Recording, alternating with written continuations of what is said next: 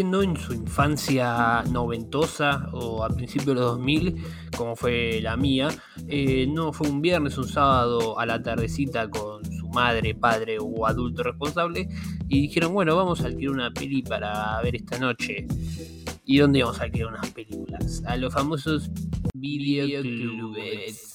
Me acuerdo que antes de la explosión del DVD, eh, en el VHS, en los early 2000, eh, todavía, o sea, no te ofrecían el VH, el VHS, mejor dicho, eh, ahí en el mostrador. Bueno, por lo menos en mi videoclub de confianza pasaba eso. Sino como que tenías como una tablita, por así decirlo, de madera, como que estaba la tapa de la película, eh, o sea, de un lado la tapa y del otro la contratapa, y nada, estaban acomodados por géneros, bla, bla, bla, bla, pero era eso lo que veías vos cuando te lo daban al irte. Eh, generalmente había un videoclub por barrio, ¿no? Siempre estaba el videoclub de confianza, el el que vos eras socio, el que tenías tu número, que ya conocías al fumaporro que atendía eh, la entrada y que ya sabías más o menos dónde estaban las películas ubicadas, ¿no? Qué tipo de películas eh, buscabas. Yo me acuerdo, no sé, por ejemplo, de la película de Pokémon, la de Mewtwo, que creo que fue del 98, la habré alquilado unas 25 veces, más o menos. Todas las de bandas animadas también me las habré alquilado todas. Y nada, estaba como en ese juego de, alquilar siempre las mismas películas y que me chupas juego. Eh, ¿Cuál fue el gran videoclub por excelencia, el que está guardado en la retina de todos y todas? Obviamente el famoso Blockbuster. Eh, ¿Qué decir del Blockbuster? No mucho, era una cadena mega multinacional de videoclubes que bueno, tuvo su pronta desaparición, no, sé si pronta tuvo su época de resplandor, pero que bueno, terminó teniendo una desaparición forzosa.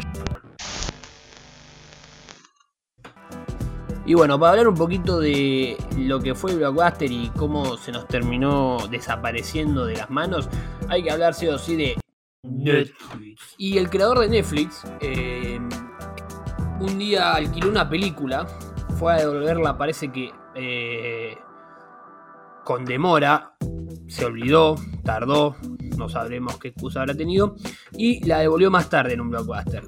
Parece que en este blockbuster eh, le querían cobrar una multa de 40 dólares, 40 dólares, por haberla devuelto más tarde. Eh, para poner un poco en contexto, Blockbuster, la mayoría de las ganancias que hacía era por las multas que cobraba por la gente que la devolvía tarde.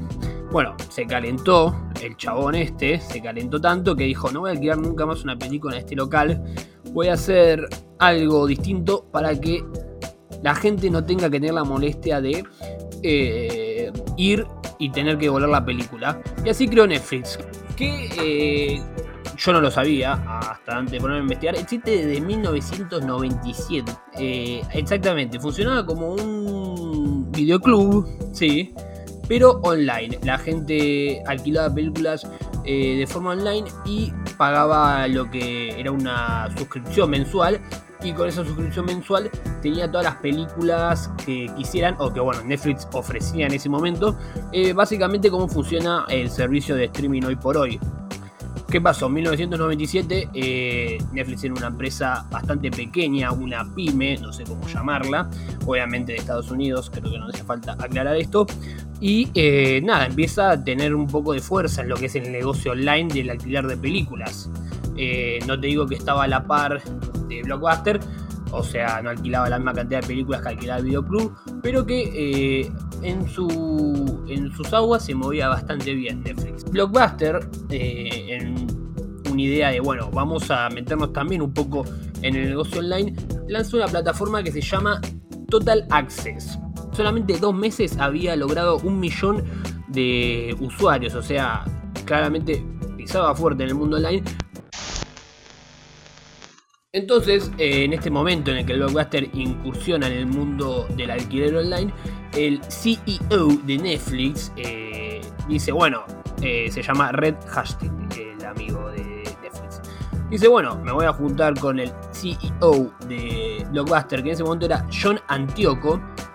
Se juntaron y eh, Hastings le dijo, mira, vos comprame Netflix a un precio accesible, a 50 millones le dijo en ese momento, y eh, yo te promociono la marca Blockbuster en el sistema online y vos promocioname la marca Netflix en los videoclubes y así vamos a terminar alimentándonos y ayudándonos entre nosotros y más allá de que todo iba a ser Blockbuster y a ser el dueño de Netflix, o sea, todo iba a estar eh, unificado.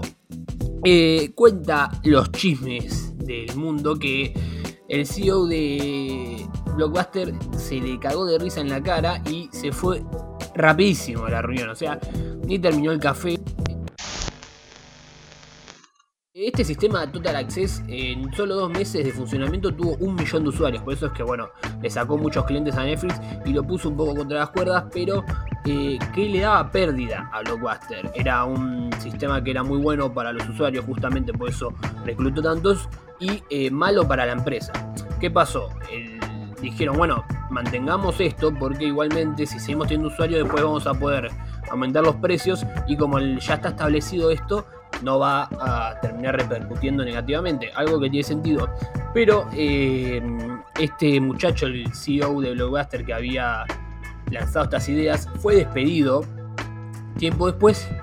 Y el nuevo jefe de Blockbuster, la, nueva cabeza ejecutiva, dice esto del alquiler online no va, vayamos por otro lado, eh, ofrezcámosles comida y golosinas a la gente en los videoclubes. Eh, intentemos ser, además de un videoclub, algo pasajero, un lugar para que la familia venga y se alquile una peli y se coma unos frutilupes, no sé. Eh, entonces abandona completamente el negocio de lo que es eh, la venta, el alquiler de películas online, tengo que dejar de hacer venta. y se enfoca en esto.